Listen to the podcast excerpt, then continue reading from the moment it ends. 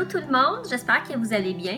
Cette semaine, je vais vous parler de ces boucles d'oreilles au fil de BK.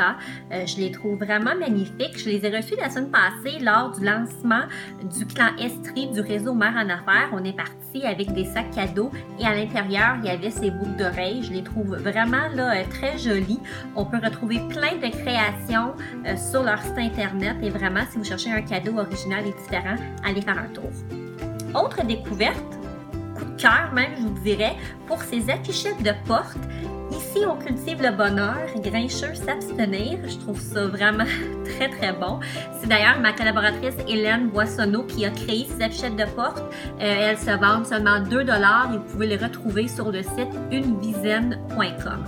En terminant, je vous parle de ces super beaux crayons Bic, ces crayons à, ces crayons à mine des pouces mine ou encore euh, des crayons euh, en bois.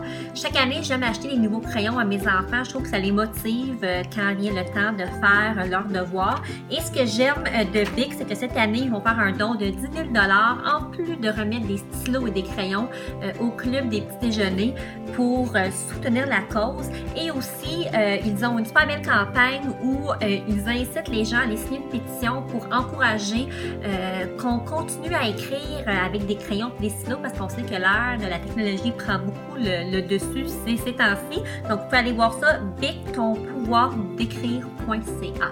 Donc, c'est tout pour cette semaine. On se retrouve